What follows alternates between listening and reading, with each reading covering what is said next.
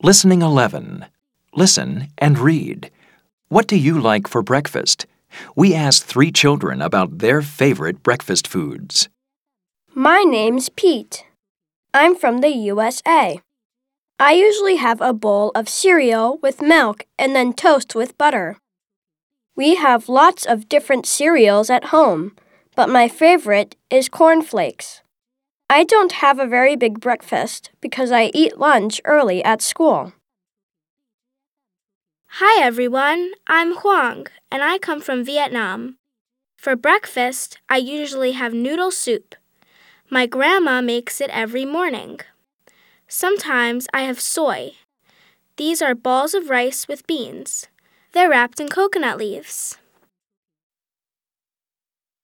Hi, my name is Mariana, and I'm from Mexico. My favorite breakfast is huevos rancheros, eggs cooked in tomato and chili sauce. We eat it with potatoes and a tortilla. This is Mexican cornbread. I always eat a big breakfast because we don't have lunch at school.